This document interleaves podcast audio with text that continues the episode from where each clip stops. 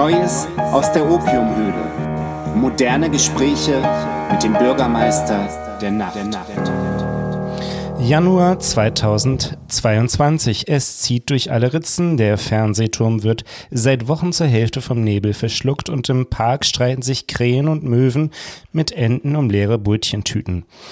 Doch als ob diese ornithologische Drohkulisse noch nicht ausreicht, um den Lebenswillen zu brechen, lässt Vorzeigeprovokateur Michel Welbeck in seinem neuen Roman Vernichten wissen, das Leben und das Denken, tja, sie vertrügen sich eben nicht miteinander. Vorsicht, wenn Sie diese ausgefeilte Theorie teilen, liebe Hörerinnen und Hörer, dann empfehle ich Stantepede das Radio auszuschalten, um stattdessen gelbe Sprühfarbe zu inhalieren und sich mit einem Waschbären zu paaren. Denn, hochverehrte Damen und Herren, Sie haben hier die Schaltzentrale des modernen Denkens angeklickt, das Epizentrum kognitiver Höchstleistung eingeschaltet, den Olymp pluralistischer Weitsicht erklommen und die Speerspitze einer vollkommen maroden Intelligenz hier ertastet. Und damit begrüße ich Sie herzlich im neuen Jahr und zu einer neuen Folge des visionären Podcasts Neues aus der Opiumhöhle.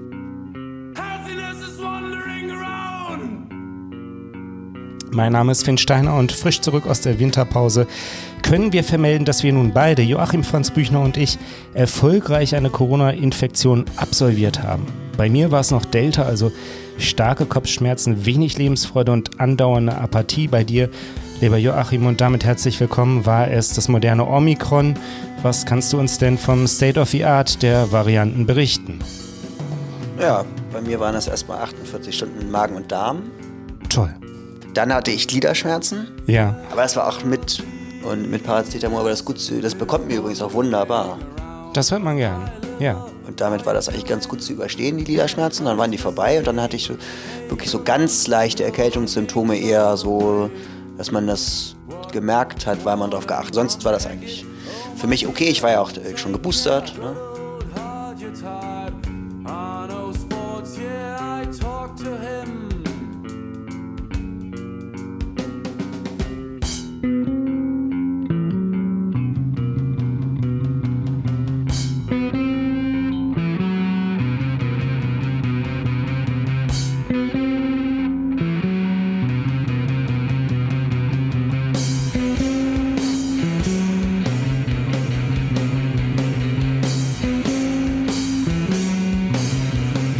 Zeitsprung. Wir springen zurück in die BRD der ausgehenden 80er Jahre. Unter der Herrschaft des behäbigen Patriarchen Helmut Kohl formiert sich in der Musikwelt erster Widerstand gegen die absolute Unzumutbarkeit eines gesellschaftlichen Klimas, das die Hannoveraner Band Scorpions Rockstars nennt. Neben Captain Kirk und um Tobias Levin und der kolossalen Jugend um Christoph Schreuf und Pascal Fuhlbrücke gründet sich 1986 die Band Ostzonensuppenwürfel machen Krebs. Doch was steckt, äh, steckt, hinter dieser enigmatischsten Band aus dem Hause Lars Dohr, die die größte Bassdrum aller Zeiten ihr eigen nannte, in Moccasins auftrat und mit Songs wie Von Haus aus allein und Traumgestalter die populäre Selbstdarstellung im Rock'n'Roll zu einer aurelischen Selbstbetrachtung transzendierte. Darüber möchten wir heute mit Gitarrist und Sänger der Suppenwürfel Carsten Hellbeck sprechen. Hallo Carsten, herzlich willkommen bei Neues aus der Opiumhöhle. Es ist uns Ehre und Vergnügen zugleich. Hallo ihr beiden, es ist mir eine Freude, bei euch zu Gast zu sein in eurem Podcast. Lieber Carsten, wir dürfen uns ja das gleich eingangs mal gefragt mit unserem Bandnamen, der Bürgermeister der Nacht, nun auch nicht eben zu den Namensgebern mit den griffigsten Ideen zählen. Allerdings überbietet ihr uns im direkten Vergleich dann ja doch noch etwas. Nimm uns doch mal mit ins Jahr 1986. Wer kam da zusammen, wollte eine Band gründen und wie kam es eigentlich zu dem Namen Ostsohn Suppenbüffel machen Krebs? Ja, also zusammengekommen sind wir eigentlich im Kern tatsächlich an der Schule. In verschiedenen Jahrgangsstufen, zwei Leute und zwei andere, also von einem Jahrgang getrennt, aber durch einen Freundeskreis miteinander irgendwie verbunden. Jetzt auch nicht besonders dicke, aber es gab so verschiedene Zusammenhänge, in denen wir äh, uns kannten. Und die Musik spielte da in, in allen Zusammenhängen irgendwie eine bedeutende Rolle und ähm, es ergab sich letzten Endes ähm, ein bisschen durch so eine, also irgendwie so eine Fantasie oder Spinnerei, Schnapsidee, wo aber Alkohol gar keine Rolle spielte, mal die Situation, dass ein paar andere Leute schon zusammen musizierten und ich mit dem einen, mit dem ich gut befreundet war, äh, mich darüber unterhielt und äh, wie, wie denn das so wäre, ob man nicht mal die Seite wechseln könnte vom, in meinem Fall sagen wir mal so Ian Curtis Bewunderer, ähm, selber auf die äh, Bühne hin, äh, hinüber zu wechseln. Und ähm, Taucher, mal genannt, der Kumpel meinte, ja klar, das kann man ja machen und das ist ja nicht besonders schwierig. Ja. Und so ergab sich das. Und dann haben wir irgendwie überlegt, wer kann denn da noch, noch mitmachen. Und äh, Tillmann war der Nächste und äh, Elton, Philipp eigentlich geheißen. Und so waren wir vier dann irgendwie zusammen und haben, sind in, äh, ins Jugendzentrum Rissen gegangen, haben dann da irgendwie äh, angefangen, Sachen zu machen, erst mit dem Schlagzeugcomputer. Und dann haben wir uns irgendwann auf die Suche nach einem Schlagzeuger äh, begeben und ja, das ging, wie das damals so war, es geht alles, äh, ging alles wahnsinnig schnell. So ein halbes Jahr nach der Gründung hatten wir dann irgendwie den ersten Auftritt mit einem gesamten Set von, weiß ich nicht, keine Ahnung, zehn Songs vielleicht oder so. Und ähm, zu dem Anlass musste dann natürlich ein Bandname her. Da hatten wir uns natürlich vorher ja. drum gedrückt und äh, viel natürlich überlegt.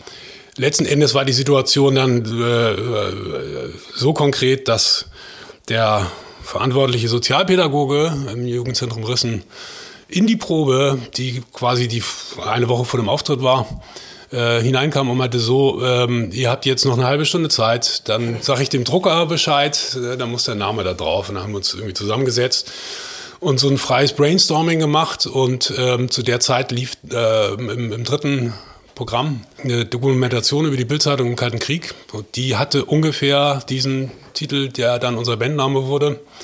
Ungefähr deswegen, weil es ein bisschen anders war, wie man dann sehen konnte, ist selber Ostzonen Suppenwürfel bringen Krebs. Aber äh, die Message der, bleibt. Die Message bleibt, genau. Ja. Und nee, es war vor allen Dingen letztendlich so. Also da alle anderen Namen irgendwie keinen Sinn machten, war das war derjenige, der am wenigsten Sinn macht, dann derjenige, auf den wir uns äh, einigen konnten.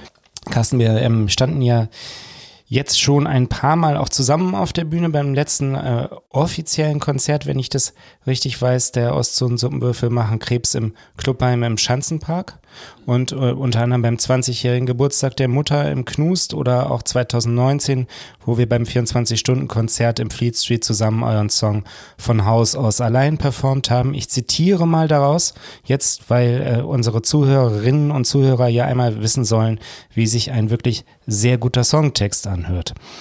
Wir kommen zusammen, wir stehen nicht nur rum, wir freuen uns zu glauben, wir sehen und wir sind von Haus aus allein von Wegen verschieden und was wir nicht mögen, fällt uns leider schwer.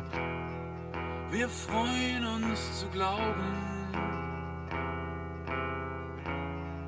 wir sehen und wir sind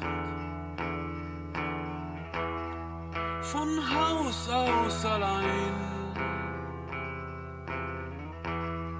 von Wegen verschieden. Was wir nicht mögen, fällt uns leider schwer. Und ich denke manchmal, dass wir uns so gut verstehen, liegt doch auch daran, dass wir uns im anderen sehen.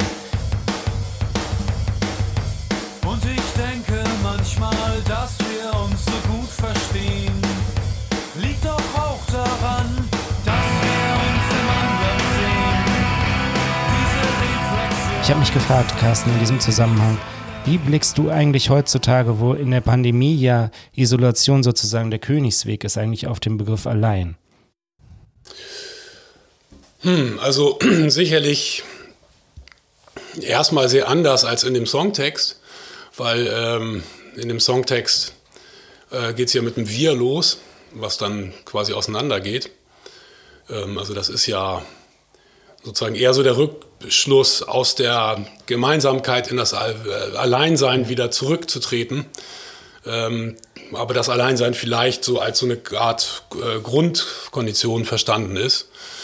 Ähm, das war vielleicht eine Ähnlichkeit. Ne? Also so in der Pandemie ähm, war man natürlich sehr, sehr wieder konfrontiert mit den Thematiken von Alleinsein. wer man ist und in, in, in welchen Formen von Beziehungen man zu anderen Menschen steht. Das war, also hat mich da auch sehr, sehr umgetrieben in der, in der Pandemie. Ne? Also ich glaube, dass dieser, die, das Alleinsein ist letzten Endes, ja, ich, das ist, hat auch da zwei Seiten. Ich glaube schon, dass man auch nicht allein, also man kann auch zusammen sein mit Leuten ohne physische Anwesenheit, in, in einer inneren Verbundenheit. Aber mir ist das sehr, sehr nahe gegangen, ähm, die, dass ich nicht mehr physisch mit Leuten zusammen sein konnte und ich mich ja. dadurch sehr, sehr äh, auf mich zurückgeworfen gesehen habe. Ne? Dann noch einen Teil der Zeit da auch äh, am Anfang sehr intensiv und lang auf dem Land alleine verbracht. Tatsächlich, also nicht nur, dass man nicht mehr, sagen wir mal, an die Mutter gehen konnte, ja. sondern da war dann irgendwie auch erstmal so äh, gar keiner. Und das war schon sehr, sehr allein. Ist denn, ist denn das Alleinsein eigentlich auch was, so dieses Solitäre, was man vielleicht auch so ein bisschen übertragen könnte für euch als Band auf, auf die damalige Situation? Also ist das was, was die Ostzonen-Suppenbüffel vielleicht auch ein bisschen charakterisiert? Ich meine, auf der anderen Seite, ihr lieft auf äh, Rotationen auf, äh, auf MTV und ähm, ihr wart äh, ja Teil der, der, der Lado-Szene und ähm, in den 90ern, meine ich, äh, habe ich euch auch mehrfach im Zuge zusammen, zusammen mit anderen Bands äh, aus äh, ungefähr der Szene gesehen, äh, wie zum Beispiel den Sternen oder ich glaube Fink. Ähm, trotzdem hatte ich immer das Gefühl, ihr wärt irgendwie anders, von euch ginge eine andere Dynamik aus, textig wie auch musikalisch. Ähm, ja, vielleicht ein bisschen so, als ob man na, wir wollen mal in Medias Res gehen, als ob man in einer äh, Truhe voller Diamanten würde man Saphir entdecken. Kannst du verstehen, was ich meine? Äh, trifft so, das auf euch zu? Aber die anderen waren dann Diamanten, oder wie? ja, aber das nützt ja nichts in der Summe. Nützt nichts, ne?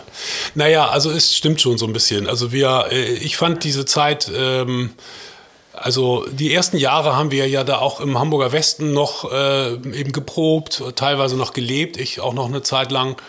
Ähm, äh, und haben so geguckt, wo wir den Anschluss äh, so in die äh, ins Innerstädtische finden. Und nachdem der so äh, ungefähr so 88, 87, 88 so, äh, ne, als äh, wir die Lars Dor-Leute, Pascal und Carol kennenlernten, die damals in der Werkstatt 3 so eine Veranstaltungsreihe machten, wo immer vier Bands aufgetreten sind. Da haben wir uns mal für beworben und sind dann mit denen in Kontakt getreten da ging das so langsam los, dass man das Gefühl hatte, da sind noch andere, die ähnliche Sachen machen. Ähm, und ähm, dass, das, dass man da aus so, einem, äh, aus so einem solitären Handeln irgendwie so rauskam. Ne? Aber das hat auch schon ein bisschen gedauert. Und dann war es auch so, dass mh, mm, in dieser Szenerie, die, du da so umrissen hast, auch bei, bei Lado, ähm, also ich fand schon immer das besonders Gute an der ganzen Situation, dass, dass so viele verschiedene Sachen da waren, die nicht direkt, also wo man nicht so ein, so ein, so ein unbedingtes Konkurrenzgefühl hatte. Ne? Also wenn die Sterne da was anderes gemacht haben als die Kiss and Cousins oder sowas, dann ähm, blieb das so nebeneinander stehen und hatte keinen, äh, man hat da nicht drauf, so sehr darauf geachtet, sind die jetzt besser, erfolgreicher oder sonst irgendwas. Ne? Man hat schon so geguckt, wie machen die das und so, wo ne, die wie, wir haben Hua das, das und das da jetzt gemacht. Ne, ähm, aber es war immer mit einem großen Interesse ähm, verbunden. Also es gab da jetzt eh nicht so unbedingt so ein, so ein so eine Homogenität. Ne? Ich habe allerdings tatsächlich lange Zeit uns auch in dieser so etwas diffusen Szene, die irgendwie einen Zusammenhalt hatte, doch auch immer noch mal als ein bisschen äh, ja äh, also wir waren da immer sehr unser, also uns hat letzten Endes da unser eigener, unser Interesse hat uns letzten Endes da immer komplett geleitet. Und das hat zu so unterschiedlichen Ergebnissen geführt, dass man da nie so richtig sagen konnte, was diese Band eigentlich so genau ist. Und dementsprechend fiel es vielleicht auch Leuten schwerer, äh, die Band hm, so zu kategorisieren, im Gegensatz vielleicht, sagen wir mal, zu den Sternen oder sowas. Diese, die Band ist ja auch, wenn man, Finn hatte mich auch mal gefragt, wie würdest du denn jetzt die, das überhaupt beschreiben, die Musik oder die von den von Suppenwürfel oder wie, wie klingt das, wie, wie würdest du es beschreiben? Widerborstig, hattest du gesagt, ne? Aber das war erst meine dritte Antwort.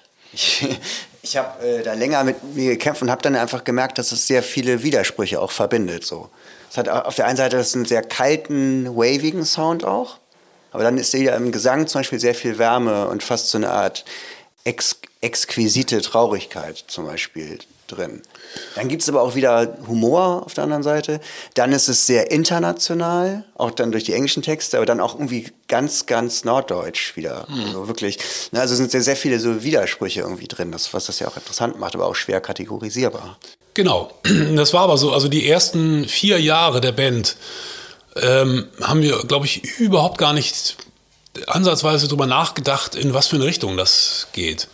Und diese erste Phase, die ersten vier Jahre, die sind auf der ersten Platte quasi abgebildet. Ne? Da sind Stücke, die wir 86 geschrieben haben und kurz vorm Studiogang Ende 89, ähm, Anfang 90. Und ähm, das war damals einfach so. Also wenn uns irgendwas eine Idee faszinierte, dann haben wir die verfolgt, unabhängig davon, ob der Stil ne, zwischen so einem brachialen Gitarrenstück äh, und plötzlich irgendwas mit Akkordeon oder so zu machen, das war nicht, das hat uns nicht letzten Endes, das äh, hat, also, wie soll ich sagen, das ist uns gar nicht so richtig aufgefallen. Das war einfach war beides gute Ideen. Kann man sagen. Das war nicht, nee, genau, also das, das gab es da einfach nicht. Ne? Es war sehr, sehr frei. Ähm, da war Platz für alles. Wenn die Ideen gut waren und von allen angenommen worden sind, dann wurden die weiterverfolgt. Und du warst der Haupttexter, ne? Ja. Oder der einzige Texter? Der einzige. Also außer Tobi, ja. Und ähm, war das denn für dich von Anfang an ähm, normal, äh, auf Englisch zu texten oder auf, eher war das so eher die Grund? Ja.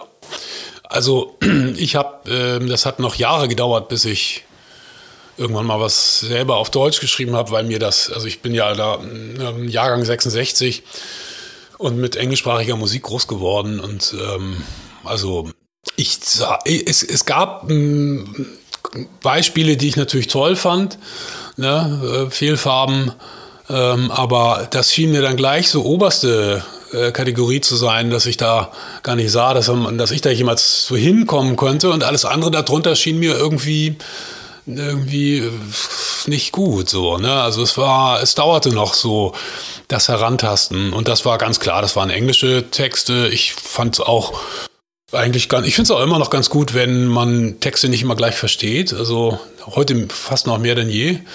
Mir geht das manchmal echt auf die Nerven, wenn man immer sofort versteht, was der Sänger, die Sängerin da einem so beispielen will, wo man doch manchmal vielleicht lieber die Stimme äh, so als weiteres Instrument da irgendwie hören würde.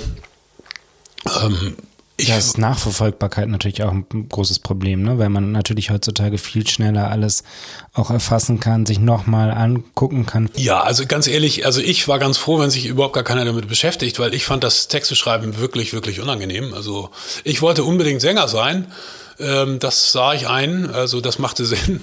Aber, äh, und irgendwie kann ich mit Worten, aber ähm, ich wollte mich da nicht hinstellen und eigentlich irgendwelche Inhalte von mir preisgeben, letzten Endes. Ne? Also das war nicht, dazu war ich damals gar nicht irgendwie bereit. Und dementsprechend, also ich finde, wenn ich da auf diese Texte manchmal so gucke, äh, oder mir überlege, was habe ich denn dafür so für Szenarien ge ge geschaffen, in denen dann natürlich dann doch Aussagen sind, die durchaus persönlich sind, ne? aber die sind natürlich, die sind halt versteckt oder, oder so eben so konstruiert. Ne? Das war für mich damals das Einzige, was da irgendwie ging.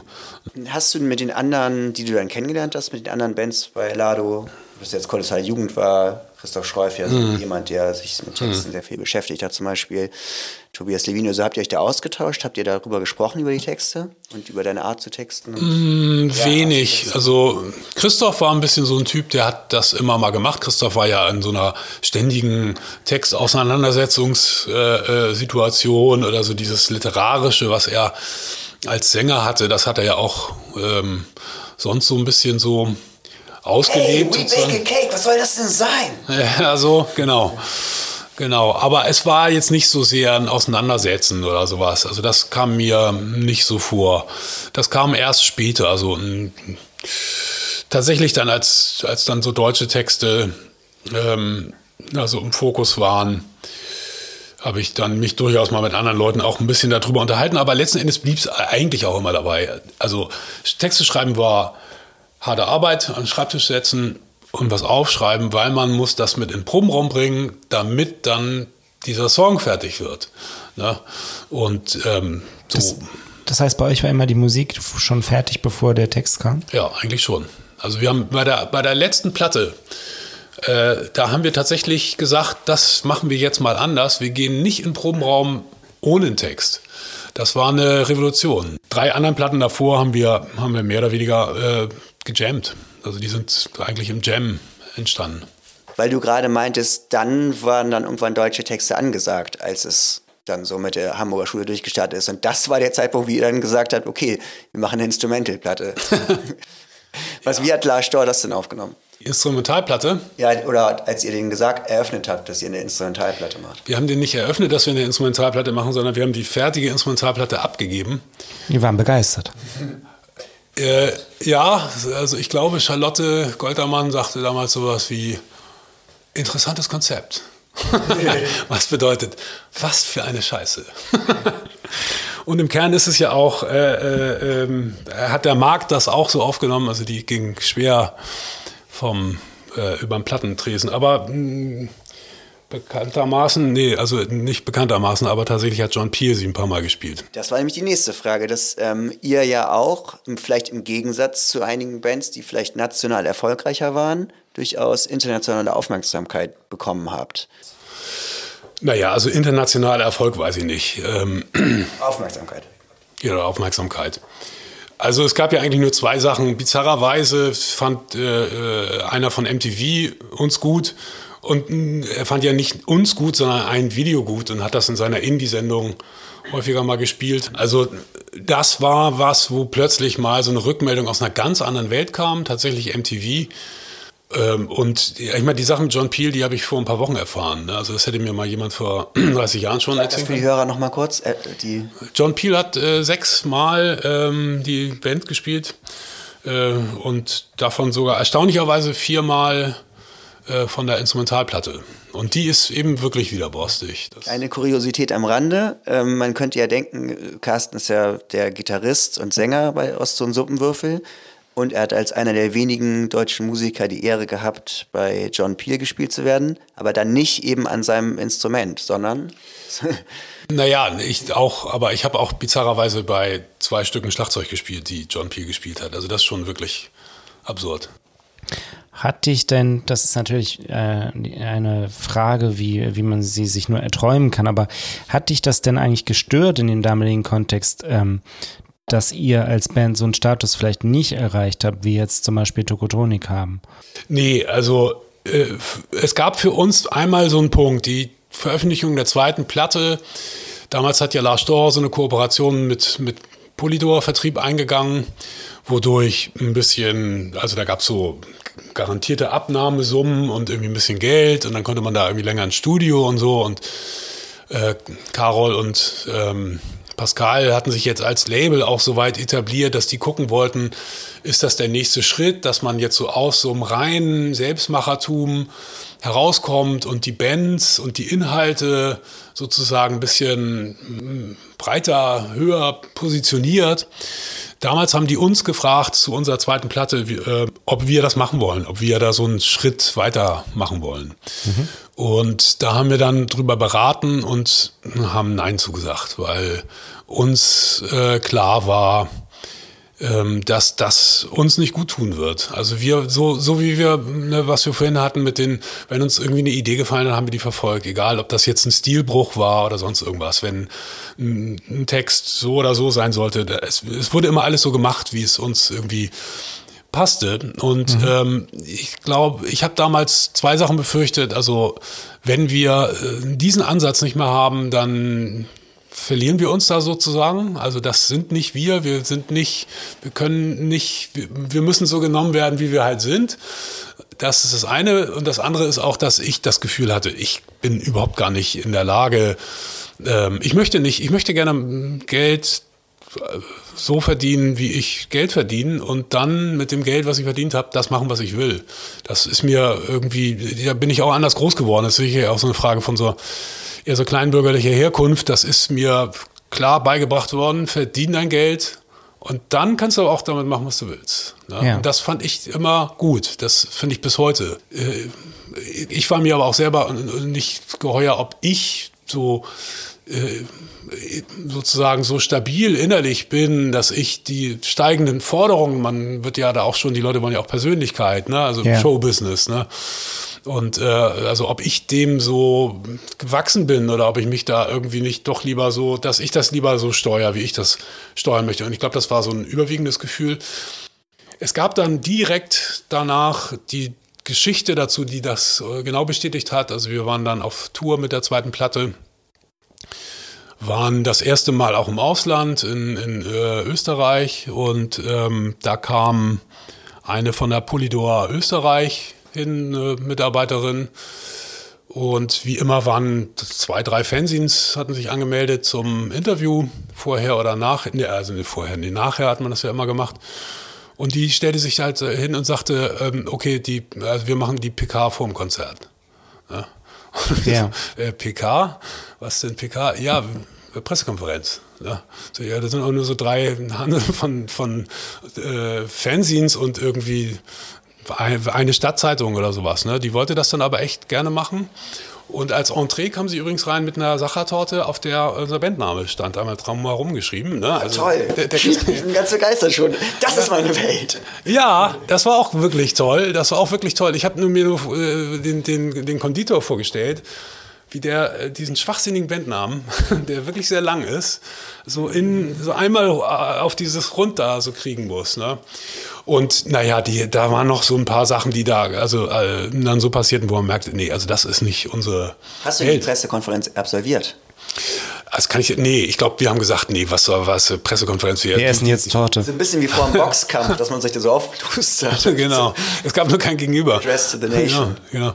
Nee, nee, also wir haben das ganz normal gemacht mit den, also nach dem Konzert mit den, mit den paar Leuten da.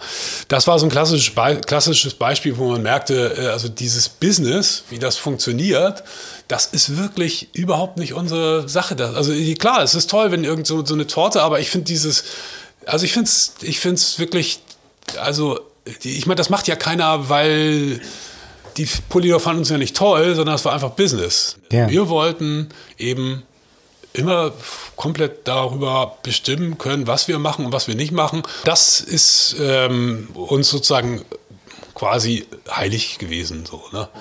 Nochmal eine andere, äh, nochmal eine ganz andere Frage. Ich möchte da in so eine Richtung, äh, ja, um da mal so ein bisschen auf den Punkt zu kommen, Richtung Geräusch gehen. Denn, lieber Joachim, Das Geräusch Es des gibt Monats. in unserer Sendung, hat sich herumgesprochen, das Geräusch des Monats. Weißt du das, Carsten? Ja. Das ist bekannt. Ähm, um das jetzt mal ein bisschen, äh, wie man heutzutage so schön sagt, wir sind ja niveauflexibel, deswegen, äh, oder auch so schrecklich sagt, niveauflexibel sind wir. habe ich Ah. öfter mal gelesen, dass Leute sich selber so beschreiben. Ich sage nicht, wo ich das gelesen habe. Tinder? Nein. Schreibt man da? Die schreiben meistens Hobbys, Sarkasmus, Kaffee, Katzen und äh, Selbstbeschreibung niveauflexibel. Also, ähm, das Geräusch des Monats. Es ist wieder so, liebe Hörerinnen und Hörer, ihr könnt uns eine Sprachnachricht schicken bei Instagram. Das ist ganz einfach, finde ich. Das ist eine ganz einfache Sache. Das ist eine ganz einfache, ähm, wenn man Instagram bedient, macht man das mit Links quasi. Okay, das ist das härteste Geräusch, was ich machen kann.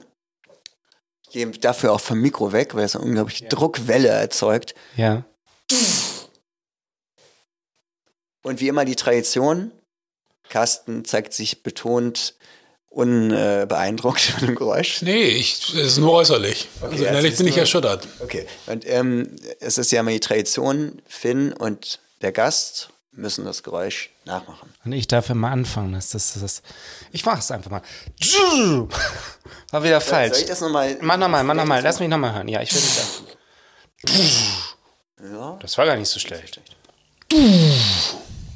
gut. Das war eigentlich noch sogar noch. Es war nicht identisch wie meins, Nee. noch, noch Ich Ja, wollte also, ja- es Nein, nein, nein, was man rausgehört hat, ist, dass den, äh, den klassischen Fidel Bastro Label-Gründer, das ist besser als das Original. Das habt ihr gemeinsam, du und Ben Koschewski. Genau. Dass äh, ihr da Stimmt. Joachim jeweils in die Schranken gewiesen habt Ja. mit einem, halt einer. Ideengeber und andere sind dann die Verfeinerer, die es ausarbeiten. Ja, vielen Dank. Das war das Geräusch des Monats. Geräusch des Monats. Ich habe ich hab noch zwei wichtige Fragen. Gut. Erste wichtige Frage. Wir sind ja jetzt gerade, wir so ganz lose haben wir so vielleicht so ein bisschen eine Art von äh, Chronologie jetzt gehabt. Wie ging es dann weiter mit der Band oder eben nicht weiter? Bei Wikipedia steht Auflösung 98 oder später. Ja. Erzähl doch mal ein bisschen, wie das so, wie man sich das so vorstellen sollte. Ja, das war letzten Endes ähm, auf eine Art ein bisschen unglücklich, aber auf eine Art auch sehr folgerichtig. Also wir haben an dieser Platte ja tatsächlich irgendwie ein paar Jahre äh, gearbeitet und die ist Ende 98 rausgekommen im Oktober. Ähm, und es gab Anfang 99 äh, die äh, dazugehörige Tour die äh, also in meiner Erinnerung das Beste war, was wir gemacht haben, was so Touren angeht. Das war wirklich ein Traum, in so einem Wohnmobil durch die Gegend gefahren und ähm, uns sehr, sehr gut verstanden und sehr, sehr gut gespielt und die Leute waren da, fanden es gut und Starke Songs gehabt. starke Songs, genau. Also es war so, ich weiß noch, dass ich auf der Tour äh, so die ersten Auftritte noch irgendwie in so einer Anspannung war, dass ich dachte, man muss da jetzt auf der Bühne irgendwas machen, um die davon zu überzeugen, dass das, was wir da machen, gut ist. Ähm, bis na, nach einem Auftritt, wo wir da irgendwie, wo ich irgendwie enttäuscht war darüber, dass das irgendwie nicht so gut lief. Und wir darüber redeten und dann klar wurde, das ist ja eine völlig falsche Annahme. Also die Leute, die da kommen, die finden das ja schon gut. Ja. Dieses Gefühl, ich muss die immer ne, überzeugen, überzeugen, überzeugen, wegfiel. Und das war genial. Es war ein genialer Moment. Also es war plötzlich total ähm, einfach zu spielen. Es kostete gar keine Kraft mehr. Es war nicht mehr anstrengend. Und es klang natürlich irgendwie alles nochmal viel besser, weil wenn du immer mit so einem, mit so einem gewissen Druck und Wollen dabei bist, ähm, bist du nicht so gut, wie wenn du davon überzeugt bist, dass das schon gut ist, was du da machst. Souverän halt. Und dich reinbegibst in die sozusagen ruhige Kraft des, des Performs da so. Ne? Und ab da lief das dann irgendwie total Bombe. Die Tour war toll, Anfang 99. Und dann kam, aber da haben wir noch irgendwie im Pudel noch einen Auftritt so hinterhergelegt. Ähm, es gab vorneweg so ein, so ein, so ein Release-Konzert im Hafenklang und dann dachten wir, ach, es war so schön, machen wir irgendwie noch einen zweiten in Hamburg, haben wir da im Pudel noch äh, einen hinterhergelegt.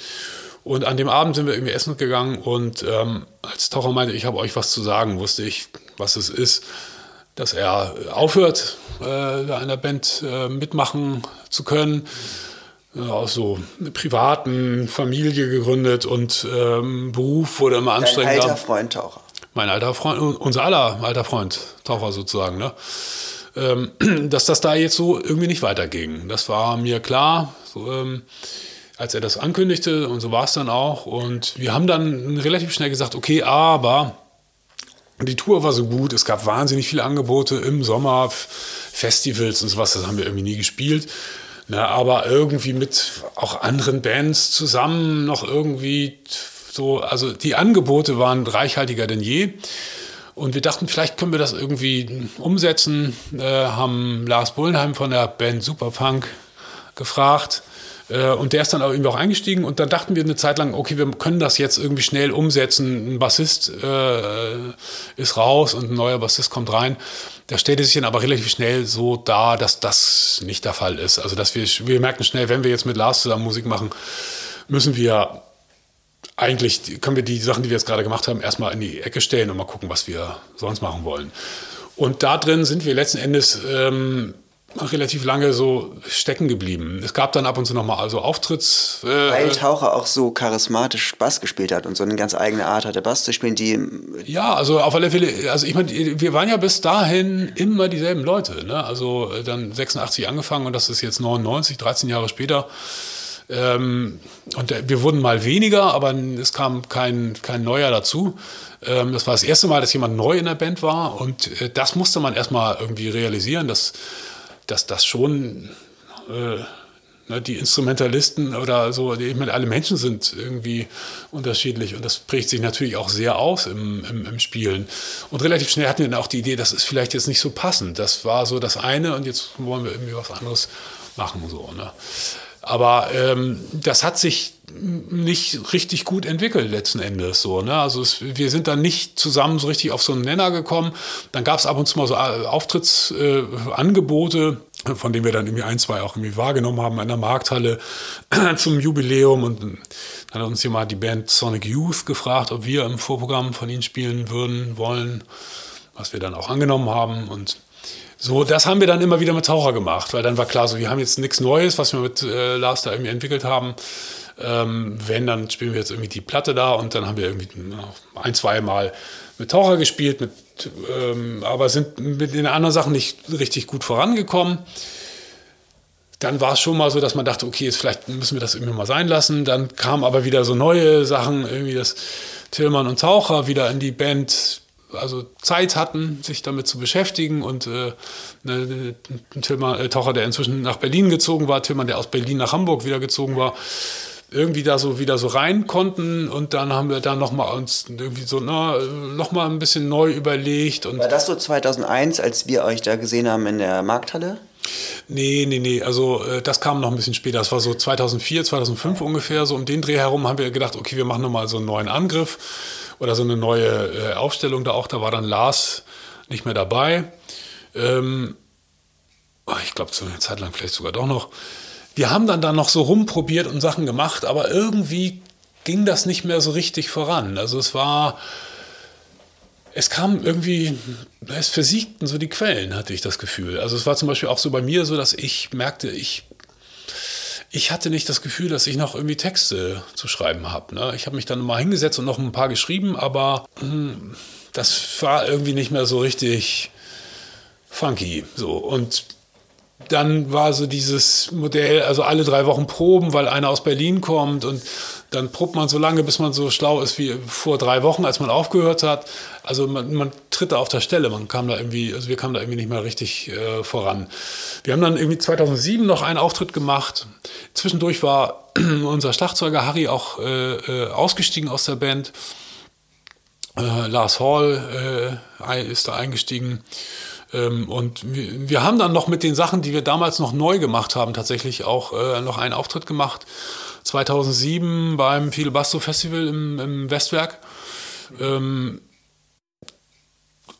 aber das war es dann irgendwie auch so. Danach ging es irgendwie, es ging irgendwie nicht mehr voran. Also für mich fühlte sich das so an wie, also da, es gibt noch so Ideen und so, aber irgendwie flutscht das nicht und in diesem Drei-Wochen-Rhythmus schon mal gar nicht. Und äh, da fand ich das dann. Sehr hohe Messlatte gesetzt mit der letzten Platte dann auch, ne? auch mit den anderen, aber die, die. Ja, ja, kann sein. Also auf alle Fälle, aber also ich glaube, ich hätte jetzt irgendwie auch, was ist, es ist der, der Rhythmus war nicht mehr so, nicht mehr so. Ich fand es vor allen Dingen ein Rhythmusproblem. Mhm. Ne? Alle drei Wochen Proben ist zu wenig letzten Endes, ne, um irgendwas voranzubringen. Und ich hatte, ich persönlich hatte das Gefühl, wirklich ernsthaft, ich weiß nicht, vielleicht habe ich einfach alle Texte geschrieben, die ich zu schreiben habe. Ja, ich habe dann nochmal angefangen und dann weiß ich noch, es gab einen Moment, der war, also ich fand den Text ganz gut. Ich habe normalerweise nie mit den anderen Texte diskutiert, also nie, wirklich nie. Ja, und dann äh, hat den äh, Taucher gelesen, hat den so gelesen und meinte, hm, klingt ein bisschen nach der letzten Platte.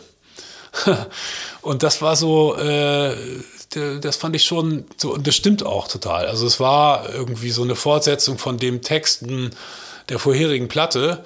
Äh, das hätte man vielleicht ja auch noch irgendwie ewig weitermachen können, aber ähm, diese Platte hat irgendwie so musikalisch und textlich irgendwie äh, eine, eine, gewisse Gebundenheit und bei mir fühlt es sich an wie, boah, vielleicht, vielleicht ist da irgendwie nichts mehr an, an Texten. Und dann fand ich es auch okay zu sagen, dann, dann lass uns da jetzt nicht irgendwie alle drei Wochen irgendwie gucken, ob da noch was kommt. So. Ne?